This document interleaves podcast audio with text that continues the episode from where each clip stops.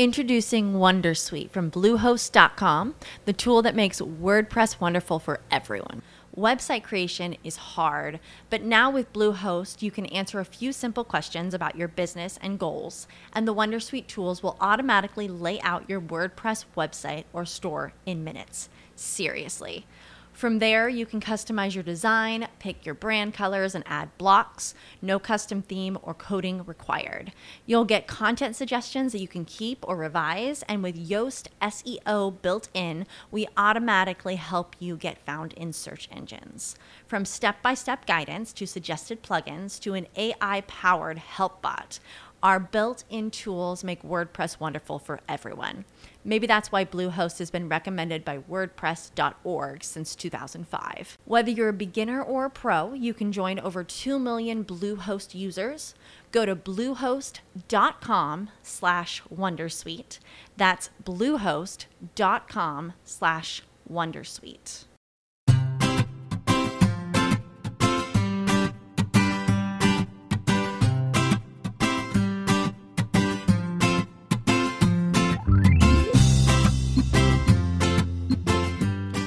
Bienvenidos al capítulo 91 de Perspectiva, un podcast de Milcar FM donde analizamos cada semana todas las decisiones y estrategias de las empresas que nos rodean.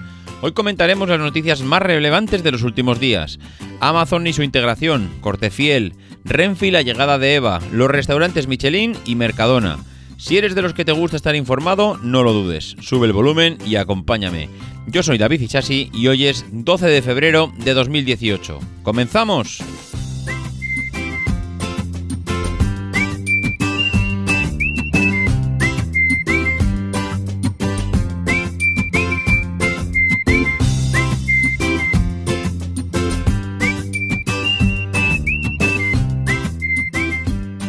Muy buenas a todos, ¿cómo estamos? Pues iba a decir aquí una semana más, ¿no? Esta semana ya es la segunda vez que grabamos el podcast. ¿Por qué? Porque yo, listo de mí, acabo de grabar el podcast con el micrófono integrado del ordenador y cuando me he dado cuenta, pues ya lo había grabado entero. Así que nada, Perfecto, maravilloso. Más de media hora después de grabar el podcast lo volvemos a repetir porque la calidad que tenía de audio no es la que os merecéis. Y bueno, nada, dicho todo esto, pues me ahorro ya toda la entradilla posible porque tengo un humor ahora mismo que no me da como para, como para alargarme mucho en la entrada. Bueno, pues lo dicho, eh, noticias esta semana. Toca noticias y noticias realmente curiosas sobre empresas que todos conocemos. La primera empresa, Amazon. Amazon y la, integración vertical. Así titulaba Enrique Dan su artículo esta semana que últimamente pues no hacía... Eh, referencia mucho a Amazon, pero ha vuelto eh, a comentarlo y realmente pues con, para mí mucho acierto, porque acaba de anunciar Amazon eh, bueno, el, servicio logístico, ese lanzamiento del servicio logístico en Los Ángeles y, de que parece ser que va a expandir a más ciudades, que él le va a llamar Shipping with Amazon y que va a empezar a competir con compañías como UPS y FedEx. Y que, y que, bueno, eh, realmente parece que los CEOs han pasado un fin de semana malo después del anuncio, los de UPS y los de FedEx, porque las eh, acciones después de este anuncio de Amazon han bajado ya más de un 5%. Hombre, ver venir a Amazon eh, a poner un pie en tu negocio, pues tiene que ser complicado. Primero, porque claro, distribuir para Amazon tiene que suponer... Mm, pues no lo sé, pero mm, puede ser el 20, el 30% de tu negocio, seguramente, porque la brutalidad de envíos que tiene Amazon, pues eh, es la que es. Y entonces, claro, cuando tienes el 30% de tu negocio que va a desaparecer de la noche a la mañana, no que va a disminuir, no, no que va a desaparecer, porque es lo que va a acabar pasando, eh, ya te tiene que preocupar. Pero claro, por una parte desaparece lo que te estaban dando ellos, pero es que por otra el resto del negocio, eh, ese 70%, que ya digo, no sé cuál es el porcentaje exacto, claro, es que realmente va a empezar a aflojar, porque Amazon lo primero que va a hacer es eh, empezar a distribuir lo suyo. Pero la estrategia de Amazon hasta ahora no era solo distribuir lo suyo, sino que era eh, una estrategia de especialización y optimización de los procesos en todo aquello que empezaba a integrar, que lo que acaba pasando es que lo optimiza de tal manera que con el tiempo pues eh, acaba adueñándose de, ese sector, de esa parte que acaba de integrar. La, integración vertical ha sido algo eh, siempre como una obsesión por Amazon. Eh, ellos siempre han tenido la táctica clara de, ir integrando todos estos servicios. Que la verdad es que no, fue así desde el principio. Es verdad que el señor Bezos al principio tenía como estrategia únicamente distribuir los pedidos de las editoriales. No quería almacenar nada. Simplemente lo que quería era distribuir el producto de, de un segundo. Pero claro, con el tiempo se dio cuenta de que si solo gobiernas la distribución y no gobiernas el almacenaje, la calidad del servicio que le está llegando a tu cliente, pues no es la mejor que tú puedes ofrecer. Y eso es lo que le pasó al señor Bezos, que se dio cuenta que integrar servicios eh, te lleva a controlar los procesos. Cuando controlas los procesos, tú, tú le pones el límite a la calidad del servicio y a partir de ahí lo que tú quieras invertir y lo que le quieras dedicar. Eh, lo bueno de esto es que eh, a, ellos les funcionó una estrategia muy buena y es que aparte de integrar servicios y optimizar procesos, luego se han dedicado a vender esos servicios a terceros y para que los terceros lo utilicen porque bueno, eh, ahora mismo el picking y el packing, eh, creo que habrá pocas empresas que lo puedan ofrecer como lo está ofreciendo Amazon a, a los demás, ¿no? Bueno, eh, ellos han empezado a utilizar esta estrategia y les está viniendo muy bien. si te das cuenta, en cierto modo tiene todo el sentido, porque cuando ves las cifras o las gráficas de, de ingresos y beneficios de Amazon y las superpones una encima de la otra, pues eh, bueno, es que no tiene sentido, no tiene proporcionalidad.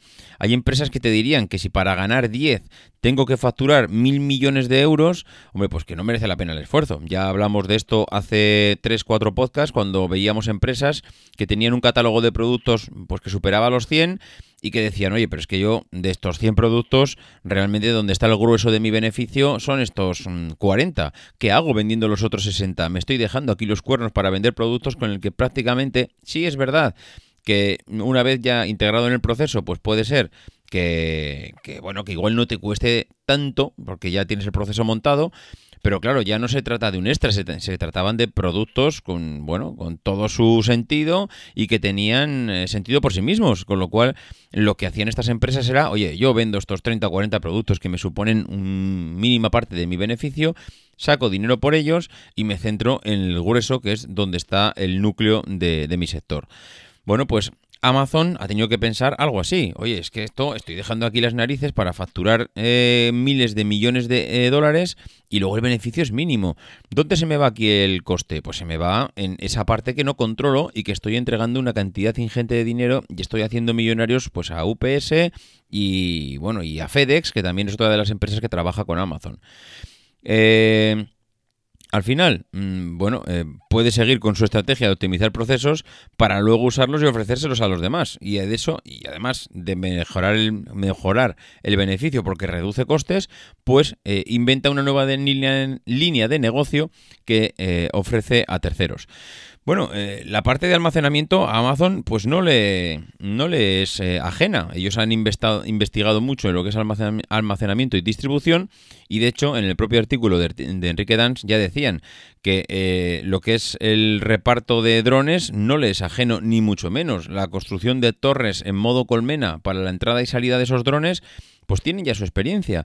La logística transoceánica o aérea, madre mía, cómo estoy hoy el reparto interior en las casas, eh, los paquetes eh, registrados y la, y la, robotización del reparto, eh, almacenes aéreos flotantes. No, es que el almacenamiento en Amazon no es algo nuevo, ya llevan invirtiendo miles de millones en ello y al final pues lo que van a hacer es dar ese paso hacia la distribución integrada dentro de su empresa. Nada nuevo, el cloud computing ya lo explotaron de esta manera que Amazon Web Service es líder en, en ese servicio y al final lo que hacen es algo que yo necesito, mm, lo cojo para mí, lo integro, lo optimizo, le saco eh, chispas como nadie sabe hacer y con el tiempo, pues lo que acabo haciendo es ofrecérselo a los demás. Pues un pasito más en el control del mundo para Amazon. Yo no sé vosotros, pero son es una empresa que, es que es eh, yo no sé este tío cómo puede conseguir que todo lo que toca lo convierta en oro. Oye, que hay que quitarse sombrero con este señor. Y otra noticia que me ha gustado ver esta semana es que eh, Cortefiel parece que está resurgiendo porque parece ser que está sacando unos frutos muy sustanciosos de eh, lo que es la eh, nueva estrategia que está implementando en la empresa. Es el tercer grupo español que hay en España, después de Inditex y Mango, y lleva pues sumido en un proceso de cambio para quitarse la deuda que acaba arrastrando desde hace muchísimo tiempo. Acaba de presentar resultados y los resultados son realmente sorprendentes porque acaba de disparar un 82% el resultado bruto de, explotación, ese Big hasta alcanzar los 110 millones de euros frente a los 61 del ejercicio anterior. Hombre, cuando ves estas cifras dices, madre mía, ha pasado de 61 a 110 millones en solo un año y venía de pasarlo mal durante la crisis. Pues mm, no sé, ¿qué demonios ha hecho? ¿Se ha metido en negocios nuevos? No, no, no ha hecho nada. Ha hecho, bueno, a ver, no ha hecho nada, sí, sí, ha hecho muchas cosas, pero no se ha metido en nuevos negocios, no, no. Ha mirado dentro de casa, ha intentado sanear su empresa, ha intentado poner una nueva estrategia, una nueva línea que seguir y le está funcionando. Pero no penséis que únicamente ha aumentado los beneficios porque ha aumentado en proporción las ventas. No, no. Únicamente han, incrementado las ventas un 4% con respecto al, al, ejercicio anterior. O sea, incrementan ventas un 4% y incrementan el resultado un 82%. Buf, tela. Tela lo que tiene que haber ahí eh, en barrer para casa, en mirar eh, dentro, mirar en los armarios, qué es lo que había y qué es lo que se puede usar y no. A mí me ha resultado curioso porque ellos hablan de cuatro mm, patas estratégicas dentro de, este, de este nuevo plan estratégico que tienen ellos hablan de cuatro cosas. Uno es las tiendas. Ellos han decidido sanear toda la red de tiendas que tienen. Evidentemente, si tienes tiendas que no son rentables, eh, tiendas que te cuestan 100 y, y, ganas 10, pues hombre, estás perdiendo dinero cada día que la tienda abre sus puertas al cliente, con lo cual lo mejor que puedes hacer es cerrar cuanto antes la tienda para tapar ese agujero y esa cantidad de euros que están saliendo continuamente por la puerta. Ellos no revelan lo que son datos concretos, hablan de aperturas y de hablan de lo que es la red de tiendas general, pues en números grandes. Eh, parece ser que ahora mismo tienen una red de tiendas que superan los 1900, las 1900 tiendas en más de 80 países, de las cuales parece que más de 1100 son propias, alrededor de las 700 son franquicias y el resto, unas ciento y pico, son cornes, que son estas tiendas que se ubican, pues yo qué sé, eh, entras al corte inglés y en una esquinita ves allí corte fiel y hay pues una esquinita donde venden, no, es el caso, eh, pero bueno, para hacernos una idea, un corner, pues es esa esquina dentro de un centro comercial, dentro de una tienda más grande, pues donde se ubica eh, tu negocio. Otra de las patas en las que hablan, en las que se apoyan, es la expansión internacional. Parece ser que tienen intención de abrir más de 500 tiendas en los próximos 5 años no creo que vaya a suponer eh, tanto beneficio, o sea, tanto aumento de tiendas. Yo creo que van a abrir 500, pero parece ser que eh, no va a ser sumar 500 a las que ya tienen. Yo creo que entre las que suman y las que cierran, posiblemente se vean incrementadas en unas cuantas, pero no, yo creo que lo comido por lo servido. La verdad es que por un lado están intentando salir un poco de lo habitual, ¿no? Están intentando irse a India, se van a ir a Cuba, a Eslovenia, al Líbano. Eh, a la República Dominicana, a Rusia. Están hablando de entrar en sitios donde, bueno, no es fácil, la cultura es diferente a la que conocemos aquí, el tipo de prenda que gusta en aquellos lares no es la misma, tienes que duplicar stocks, tienes que tener muy claro la parte logística. Bueno, eh, es una medida que no es fácil y que ellos la van a, la van a enfocar y la van a afrontar pues desde luego con, la tranquilidad de que hasta ahora pues este último año el cambio de estrategia les está, mm, les está saliendo bien y los números les están acompañando. ¿Cuál es la tercera pata? El canal online. Las ventas las han incrementado un 33,4% en el global y claro, incrementar más de un 30% en todas las marcas en tu canal online, que es precisamente hacia donde se están dirigiendo casi todas las empresas ahora mismo, pues desde luego, oye, pues eh, dice mucho sobre, sobre cómo están haciendo las cosas de forma interna para que también la parte online les esté funcionando también en este último año. Y por último, lo que tienen que seguir potenciando si quieren estar a la altura de los Inditex o de los Mango es la imagen de marca. Eh, no facilitan datos de, de sus marcas por separado, pero están apuntando en que después de más de 15 años su marca comercial Pedro del Hierro ha vuelto a la pasarela Cibeles, a la Cibeles Fashion Week y Cortefiel aparece de nuevo en nuestros televisores porque vuelve a invertir en publicidad. Evidentemente la imagen de marca es algo súper importante en el que todas las empresas se apoyan pues para conseguir eh, expandir su negocio por todo el mundo. No puedes expandirte sin una imagen de marca clara y meridiana y ellos pues eh, después de ver cómo le está funcionando pues no quieren dejar esta parte coja. Oye, yo, ¿qué quieres que os diga? Eh, cuatro estrategias claras, eh, cuatro pilares donde apuntalar su negocio en los próximos años. En el primero de ellos, desde luego, no se puede decir que los números hayan sido malos, todo lo contrario, para mí insuperables. Solo vendiendo un 4% más, mejoras en un 80% los beneficios, con lo cual, oye, eh, nada, que para quitarse el sombrero, de corte fiel.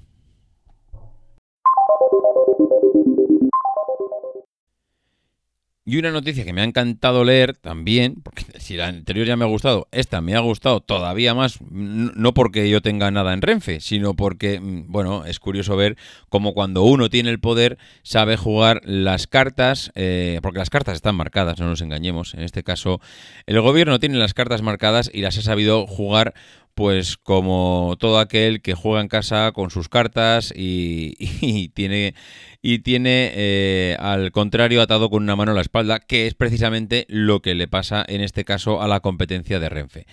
Bueno, nos acaban de sorprender, eh, el ministro de, Fomento nos ha sorprendido con una presentación de un nuevo tren, que es EVA, es AVE al revés, EVA, eh, que es un tren low cost que va a unir Barcelona y Madrid con eh, billetes, según nos comentan ellos, entre un 20 y un 25% más baratos de los que tenemos ahora.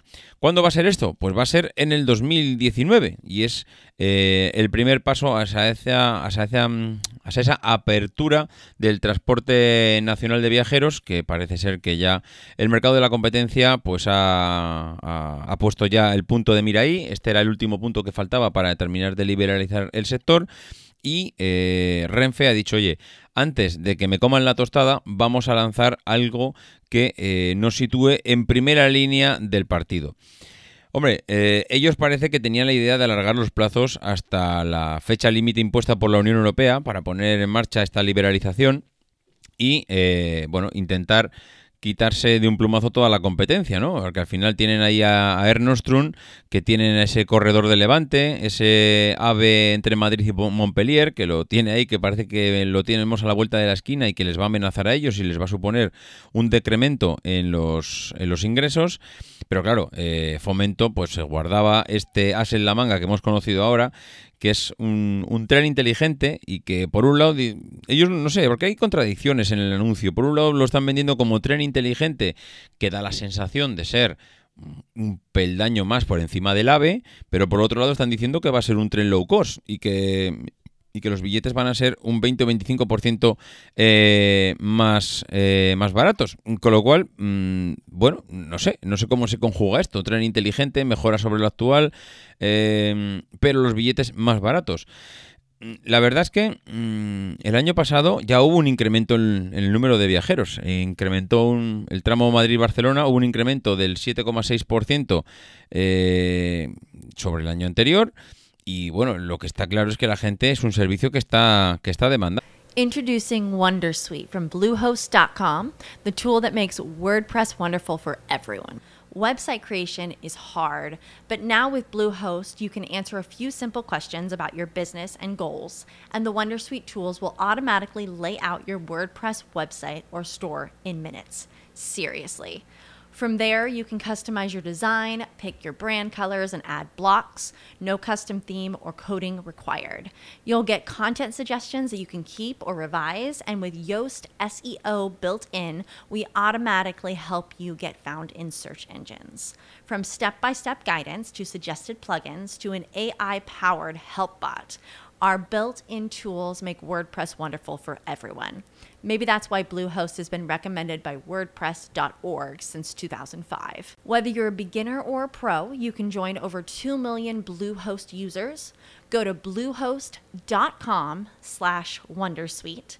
That's bluehost.com slash Wondersuite. ¿Te preocupas por tu familia? Entonces, ¿por qué darles solo huevos ordinarios cuando pueden disfrutar de lo mejor? Eggland's Best, los únicos huevos con ese delicioso sabor fresco de granja, además de la mejor nutrición, como 6 veces más vitamina D, 10 veces más vitamina E y 25% menos de grasa saturada que los huevos regulares, además de muchos otros nutrientes importantes. Así que, dales los mejores huevos. Eggland's Best, mejor sabor, mejor nutrición, mejores huevos pero claro, cuando Renfe ha visto que la, esta última fase de la liberalización le iba a suponer tener a la competencia a la vuelta de la esquina, pues lo que ha hecho es eh, han ido a poner un recurso a la Audiencia Nacional para eh, bueno, eh, retrasar en todo lo posible esta llegada de Ernostrum en vez de al, pues, para el 2018, creo que estaba prevista,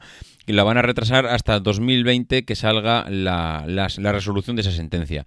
Claro, al final dices, oye, mira, en vez de si yo tengo previsto lanzar en el 2019 mi servicio y tú lo vas a lanzar en el 18, pues mira, recurro eh, al juzgado eh, con cualquier excusa, que seguramente algo tendrá que recurrir, ¿no? Seguramente eh, el recurso tendrá buen sentido para ellos, pero al final lo que sí que está claro es que el, el, efecto inmediato es que va a retrasar la puesta en servicio hasta el 2020 y ellos van a lanzar el tren en el 19, con lo cual se están adelantando a la competencia durante un año.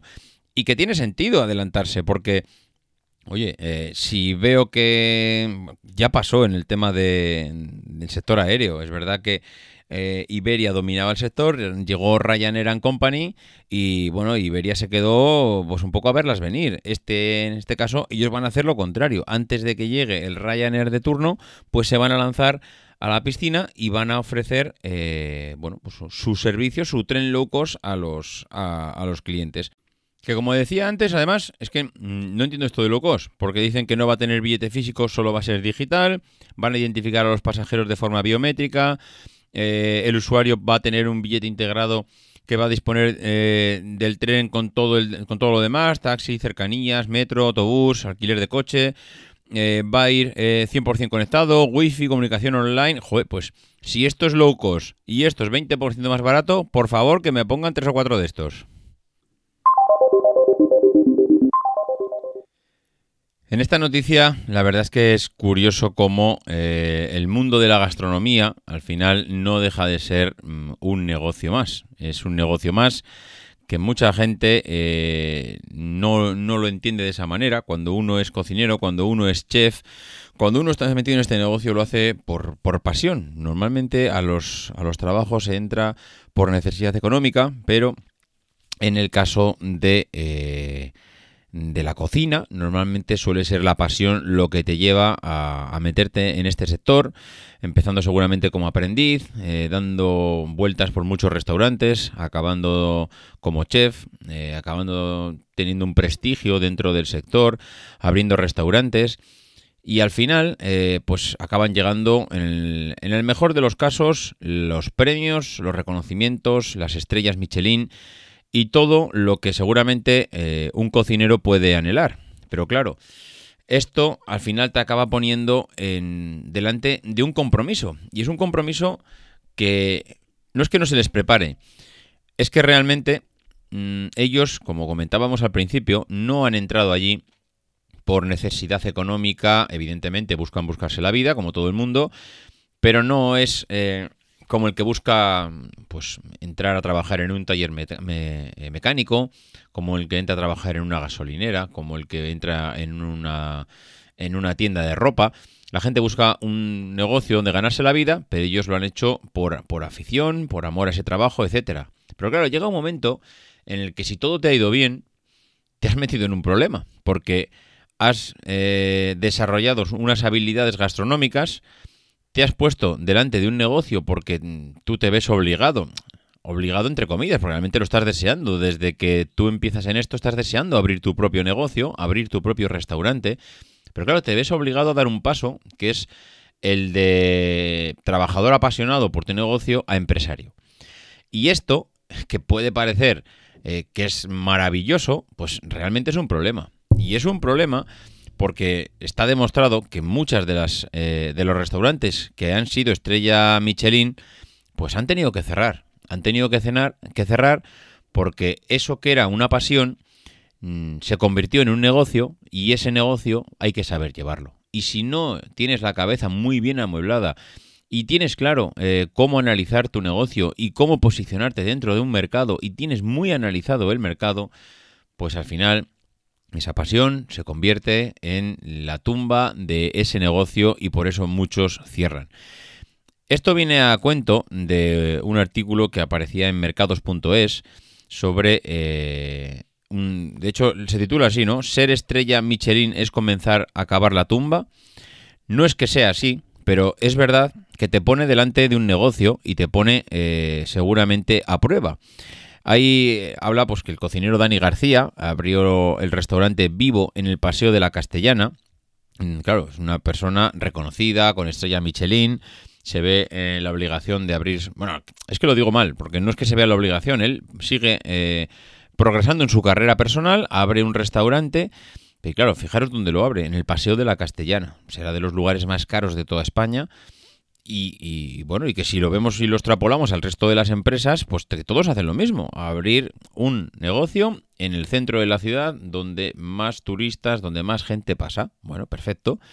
Pero claro, eh, este negocio consiste en, en, ganar dinero. No lo haces allí para que vengan a aplaudirte y a darte la espalda por lo bien que cocinas. Tú tienes que rentabilizarlo y ganar dinero. Tienes que intentar vender las dos cosas. Tienes que seguir defendiendo tu calidad como, eh, como chef y tienes que sacar el negocio adelante. Y tienes que tener esa visión del negocio. Porque si no, el restaurante en plazo de un año o te lo cierras tú o te lo cerrará el banco. Porque será inaguantable soportar esas pérdidas. Bueno, pues eh, allí mismo dice que hay colas para entrar. El público que entra es un público de clase media alta. Pero, por ejemplo, mm, ellos dicen que, bueno, que, que está muy bien, pero que tienen establecidos unas normas mm, bastante rígidas e inflexibles. Y es que allí vas y vas a estar dos horas. Y el tiempo empieza a correr en cuanto pasas, o, en cuanto pasas por la puerta. En cuanto te sientas en la mesa, sabes que son dos horas. Y después de esas dos horas, si has terminado, te vas al bar. Y allí haces lo que quieras, pero en la mesa ya no estás. Y si llegas 15 minutos más tarde, has perdido la reserva. ¿Por qué pasan estas cosas? Pues estas cosas pasan porque sacar un restaurante adelante no es nada fácil. Un restaurante de esta categoría tiene un montón de gente eh, trabajando en los fogones para que podamos eh, degustar de estas maravillas de la cocina. Pero claro, eh, esto cuesta una cantidad de dinero ingente. Ingente. Y muchos restaurantes Michelin pues mm, se ven incapaces de analizar eso que realmente pues necesitan su negocio para salir adelante. Eh, al final, eh, según, y bueno, en el artículo dice así, dice que los gastos y la logística de los alimentos tienen que estar todo súper bien calculado para que ese modelo de negocio eh, prospere y, y, vaya bien. muchos además creen que el éxito de un restaurante no se puede internacionalizar, porque claro, siempre en todos los negocios dices, bueno, pues esto ahora yo me expando al extranjero, internacionalización, eh, empiezo a ganar dinero por todos los lados, ¿no? Pero es que claro, ahí tienes con un equipo de personas que en algunas ocasiones puede ser que sean la clave de la clave del negocio. Mm, si tú montas un restaurante mm, donde trabajan 30 personas y te vas a, yo qué sé, a Bélgica y montas un restaurante que son 30 personas que no tienen nada que ver con las que están aquí, ni tienen los mismos conocimientos, ni habilidades, ni siquiera la misma persona les va a dirigir.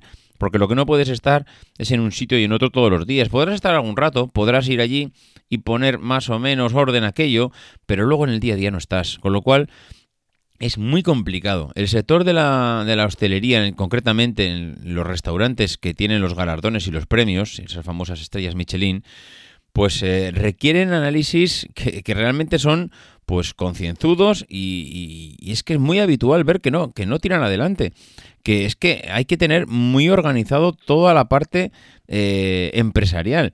Ellos, por ejemplo, tienen acuerdos, abren este restaurante vivo, dice que abre, por la mañana y por la noche, pero que tiene acuerdos publicitarios con, eh, bueno, acuerdos primero de publicidad y para la rotación de clientes y que sea rentable, etcétera, pero también dice que tiene acuerdos con el Hotel Barcelona Emperatriz para vender paquetes a los turistas. Es decir, no solo tienes que preocuparte de la parte de mm, gastronómica, no, no, tienes que preocuparte de salir a vender tu negocio, que que vengan clientes, que es que o vienen clientes o que no te vale con que el con que el salón esté a la mitad todos los días, que es que tiene que estar lleno, mm, tiene que en todos los turnos, por la mañana, por la noche. Eh, que es que es así, en muchos restaurantes tienes que adelantar la tarjeta de crédito y si cancelas la reserva, te cobran, pero que te cobran el menú, ¿eh? Bueno, el menú, el menú 90, 100 euros por persona.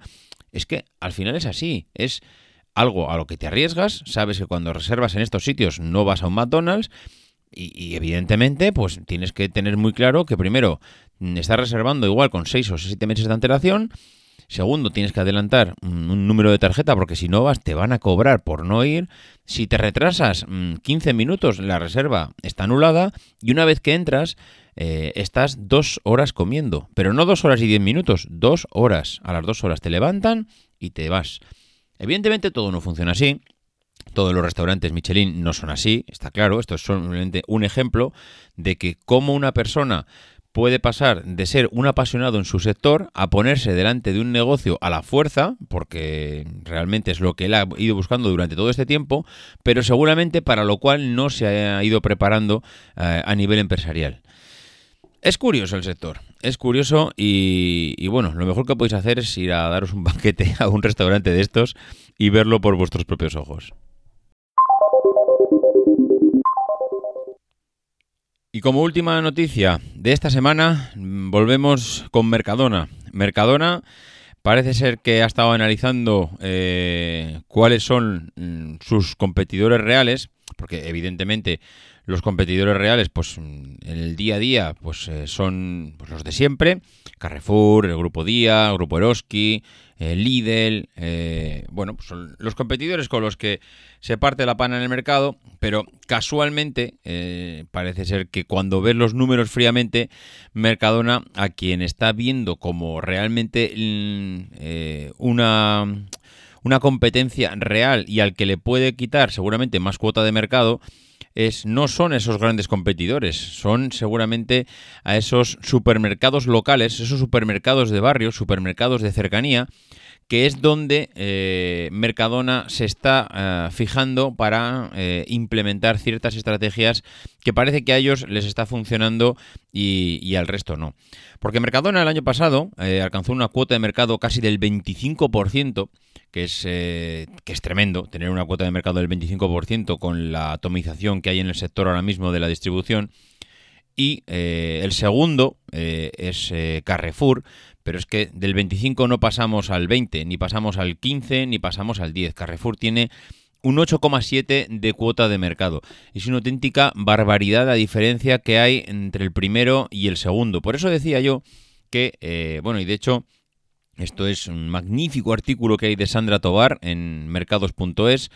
Eh, que cuando ves las gráficas, mm, realmente los que los que realmente le están plantando cara, que no son los grandes. Eh, cuando ves que eh, Carrefour está, digamos, como segundo grupo, digamos, en, en ventas detrás de Mercadona, luego lo que es la cuota de mercado, te das cuenta que son ese conjunto de supermercados de barrio los que están detrás de Mercadona, porque tienen un 11,4 eh, de cuota eh, de mercado.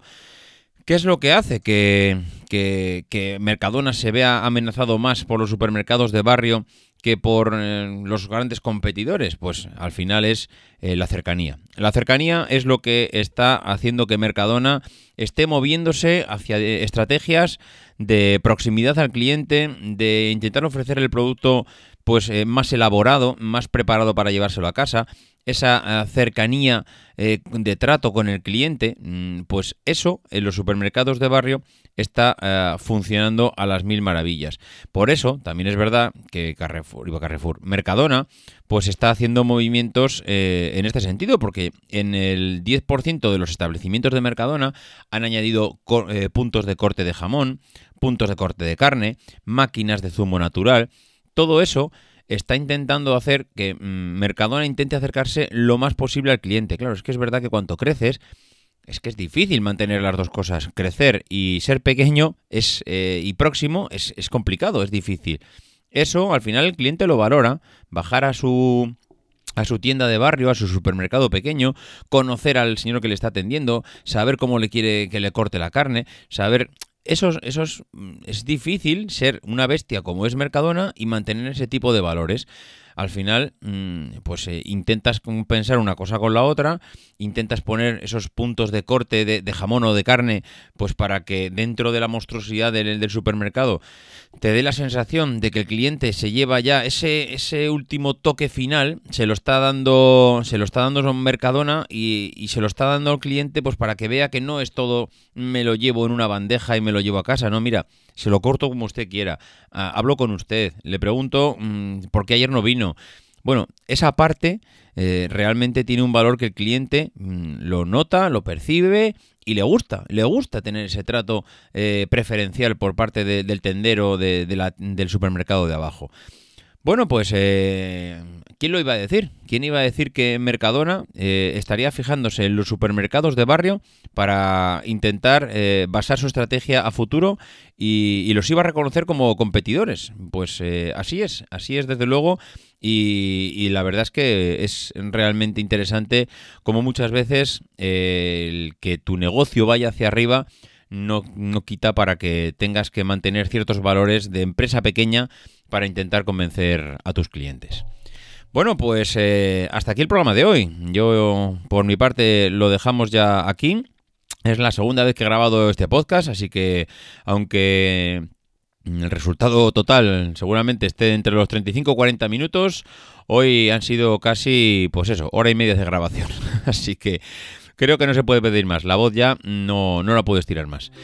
Eh, lo dicho, el que quiera dejar algún comentario al podcast, ya sabéis dónde, emilcar.fm barra perspectiva, en correo, por correo electrónico davidisasi arroba eh, mac.com, arroba maxatine y en el grupo de Telegram que sí, hemos superado ya los 400 usuarios y yo ya hay días que realmente ahí salen tantos debates y tantas noticias que no doy ni, ni abasto a seguirlo, la verdad. Eh, nada más, que nos escuchamos la semana que viene y que no dejéis de intentar ser uno de esos locos que hace lo imposible por cambiar el mundo.